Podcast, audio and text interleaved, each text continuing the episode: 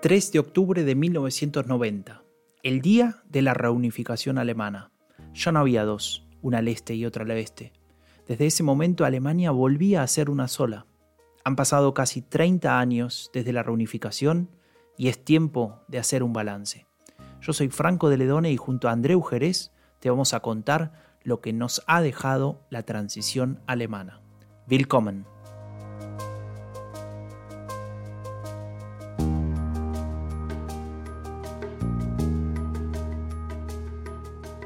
Die Wahlen zur Bundesrepublik Deutschland, so wird der künftige deutsche Staat heißen, sollen Todavía se ven algunos edificios destruidos, escombros en las calles. Apenas cuatro años han pasado de la Segunda Guerra Mundial.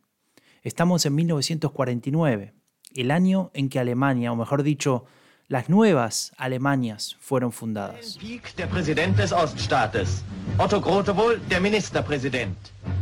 Se dividía el destino del país y a la vez la vida de millones. Pero también se dividía algo más, la identidad alemana. Veinte años más tarde, los acontecimientos de fines de los 60 marcaban un hito para ambos países. En el oeste habría un canciller socialdemócrata, por primera vez desde la fundación de la República Federal.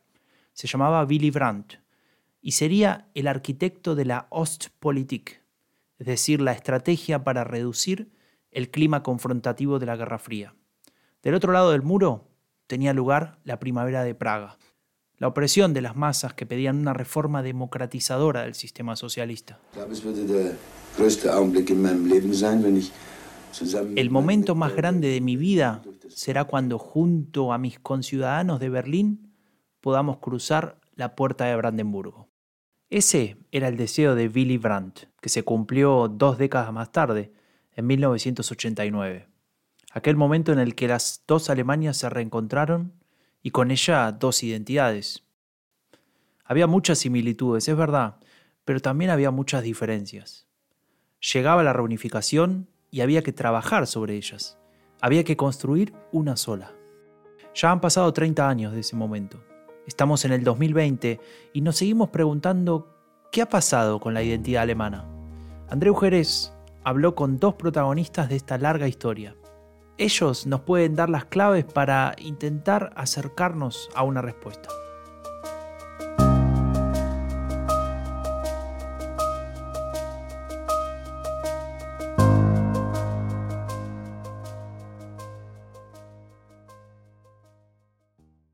Also Genossen, mir ist hier also mitgeteilt worden, dass eine solche Mitteilung heute schon äh, verbreitet worden ist. Sie müsste eigentlich in Ihrem Besitz sein. Also Privatreisen nach dem Ausland können ohne Vorliegen Estas palabras están grabadas a fuego en la memoria colectiva de Alemania. La noche del 9 de noviembre de 1989, Gunther Schwabowski, funcionario del Comité Central del Partido Socialista Unificado de Alemania, lanzaba una inesperada bomba informativa en rueda de prensa. Los ciudadanos germano-orientales podían cruzar sin condiciones la frontera entre las dos Alemanias. El anuncio precipitó la caída del muro de Berlín y el posterior desmoronamiento del régimen socialista oriental. Las imágenes de masas humanas cruzando la última frontera de la Guerra Fría, celebrando el reencuentro y golpeando con picos el hormigón del bautizado como muro de la vergüenza, pueden ser consideradas el inicio del fin del siglo XX.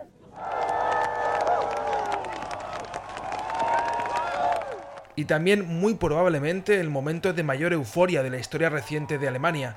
Treinta años después, la pregunta se hace inevitable. ¿Qué queda hoy de aquella celebración nacional? ¿Qué queda de aquella euforia colectiva?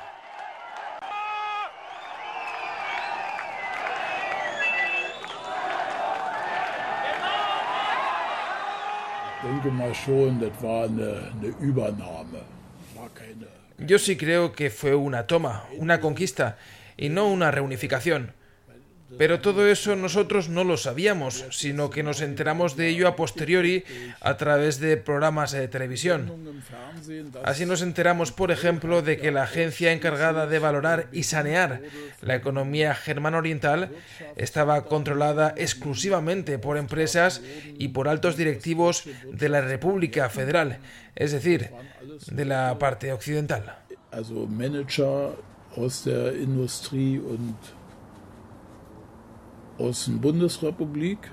Ben Frommold es historia viva de la transición de las dos Alemanias a una única república. Este obrero, nacido y formado en la RDA, cruzó el muro de Berlín hacia la parte occidental la mañana del 10 de noviembre de 1989. Él y su familia habían recibido el salvoconducto para cruzar a Berlín Occidental horas antes del anuncio del burócrata del Comité Central del partido. Sin negar las mejoras que ha experimentado Alemania Oriental desde entonces, la crítica de Beant es directa. El proceso de reunificación alemana fue una conquista económica de un sistema sobre otro. Äh,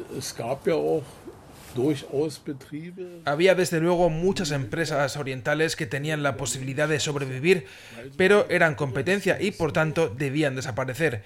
El proceso en conjunto muestra obviamente cosas con las que uno no puede estar de acuerdo, pero fue como fue y ya no se puede hacer nada al respecto.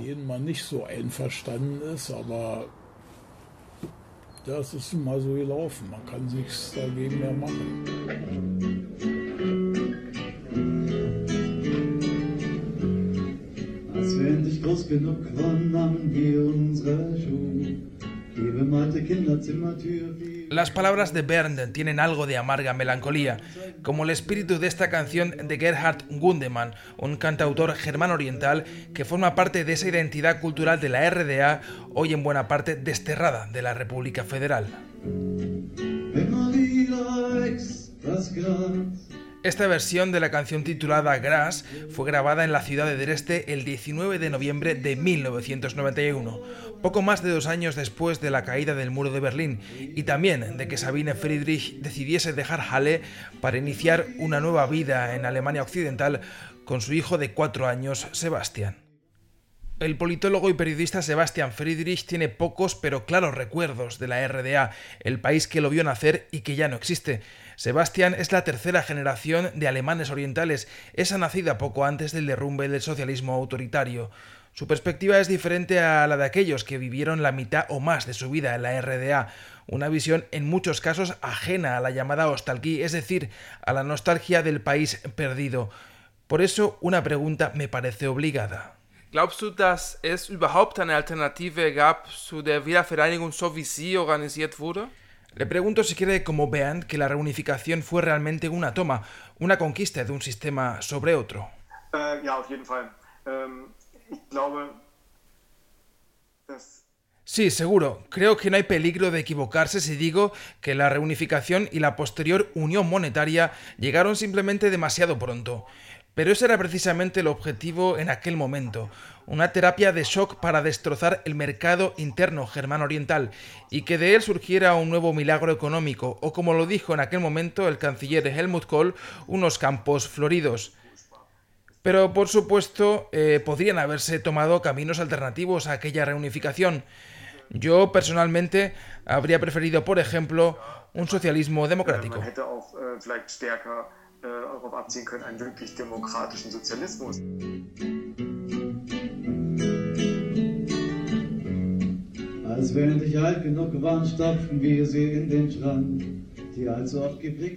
Tres décadas después de cruzar aquella frontera hoy físicamente inexistente, Sebastián se sigue considerando un alemán oriental, a pesar de haber vivido casi toda su vida en la República Federal.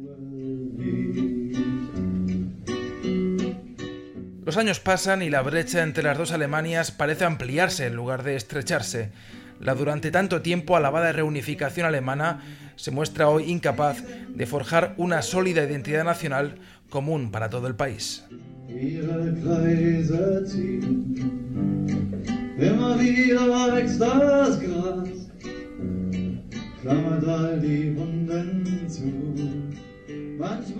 Así como Gerhard Gundemann el cantautor de la RDA, a quien estamos escuchando ahora, fue olvidado, muchos alemanes en el este del país también se sienten olvidados.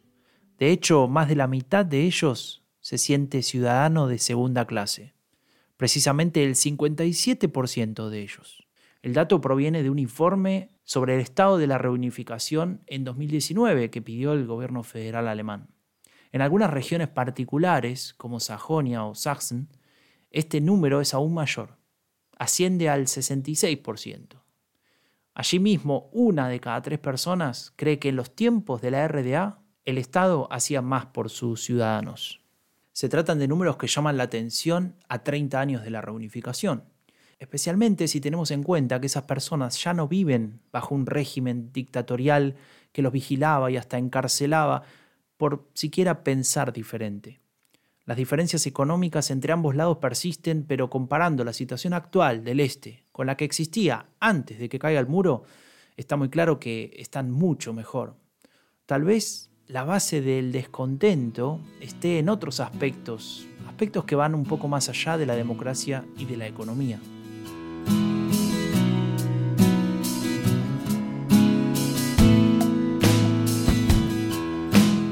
El autor Ilko Sasha Kovalchuk, en su libro Die Übernahme, que se puede traducir como La toma de posesión, desarrolla la idea de promesa incumplida.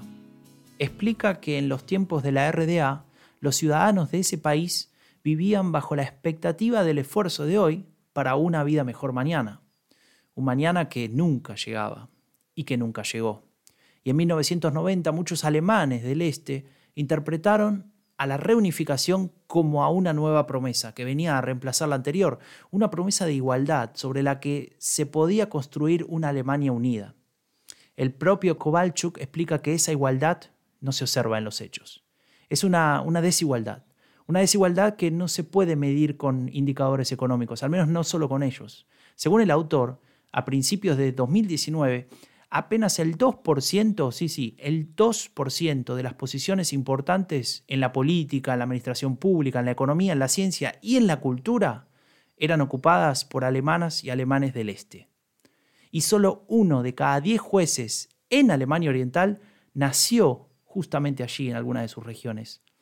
Estos números nos cuentan que el lugar que ocupa el este en esas posiciones de, toma de decisión, esas posiciones importantes, pareciera estar por debajo de la expectativa que se habían generado hace 30 años, cuando efectivamente tuvo lugar la reunificación.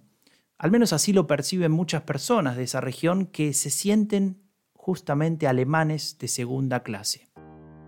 Es posible que estemos en un momento de inflexión en el que se deban repensar ciertos aspectos de la reunificación. Tal vez esta sea una nueva oportunidad.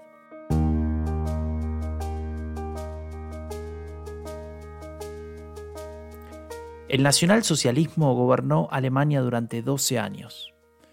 Luego de la Segunda Guerra Mundial, el país tuvo que hacerse cargo de esa etapa negra, de sus atrocidades, de sus consecuencias.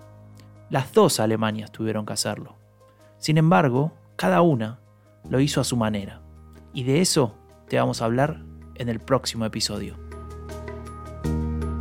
Yo soy Franco de Ledone y junto a Andreu Jerez y al equipo de Estación Sur te damos las gracias por seguirnos y te esperamos en dos semanas con una nueva entrega de la transición alemana, a 30 años de la reunificación.